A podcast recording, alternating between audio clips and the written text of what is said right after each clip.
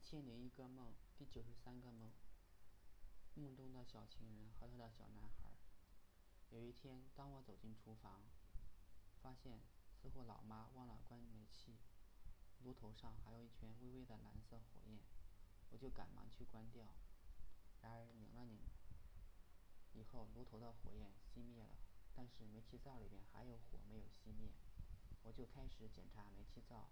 最后发现右侧似乎有个活动的门，打开以后，煤气罐阀门处的小火苗就开始呼呼的往外冒，我吓了一跳，很担心会爆炸，赶忙找了一条毛巾就把火扑灭了，然后我就叫家人来看，老妈说煤气罐是村南地刘姓那里买的，我们就决定去找他，老爸老妈希望我去，我嫌麻烦，不想去。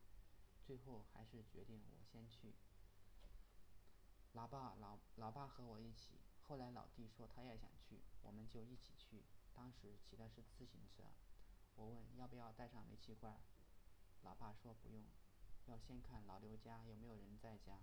快到老刘家的时候，路是哑铃状的，中间有一段特别窄，正好有卡车经过。老弟没有减速，差点被撞倒。后来场景开始切换，我离开家回到了住的地方。当我到达的时候，大概是凌晨，屋子里黑黑的。我把行李放好，去厨房喝水，发现厨房很闷，就想开窗通通风。等我打开窗户，发现外面还有一层窗户，似乎里面是荷叶式的，外边是推拉式的，而我够不着，就放弃开窗，打算去睡觉。床上躺了一个年轻女孩，她的脸看起来有点陌生，又有点熟悉。等我脱衣进了被窝，她告诉我，她父母希望我们在武汉买新房，如果我的钱不够，可以用她父母的。她父母是瑞典人，但是我觉得用她父母的钱不好。我说可以在县城买一个小户型，最好是二手房，而不是新房。她不能同意，执意要用父母的钱。而我觉得用他父母的钱买房很没有面子，而且感觉就像寄人篱下，跟他说话都没有底气。最后我们俩谈崩了，他很生气，把被子都卷到自己的身上，把我踢下床。我并没有生气，因为我已经很瞌睡了，我就打算这样睡。其实我睡的姿势很怪异，身体在地上，脚却在床上。就在我。快睡着的时候，似乎有一只小小手摸我的小弟弟。慢慢的，我的身体有了反反应。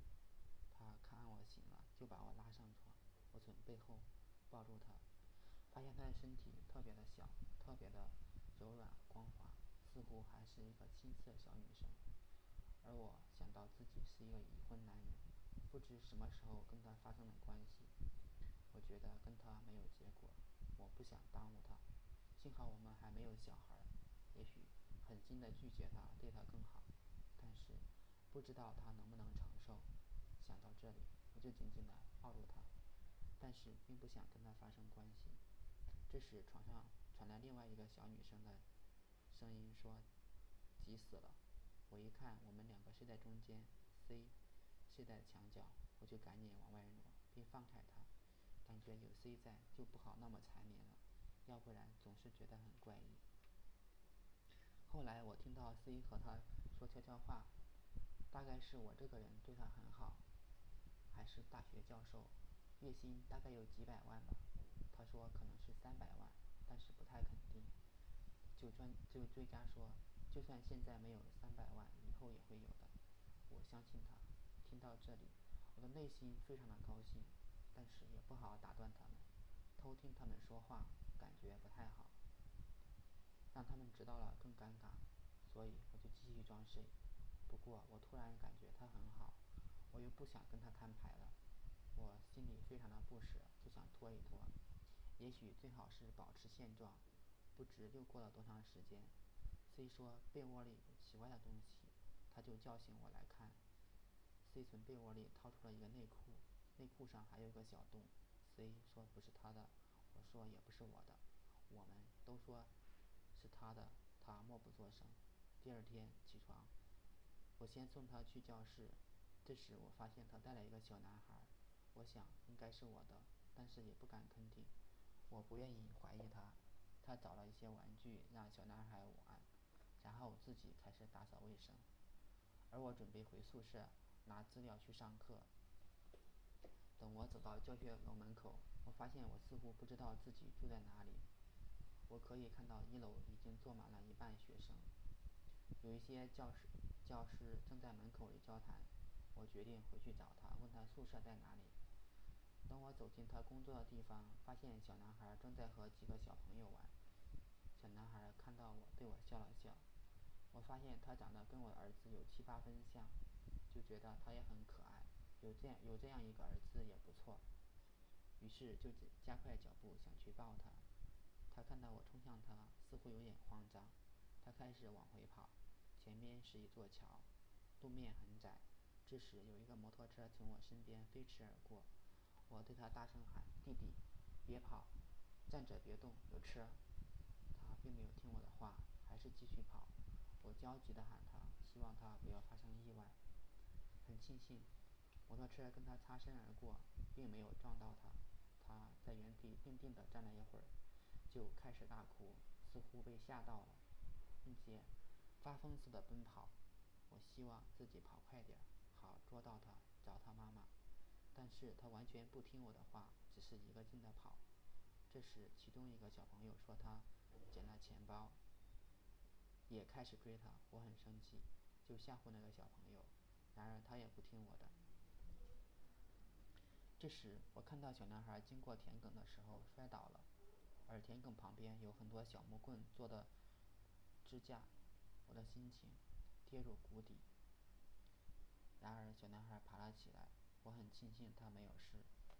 另外一个小朋友还在追他，我很担心他失足发生意外，就拿出手机准备拍照取证。还没等我打开相机，小男孩就又摔倒了，这次他没有起来。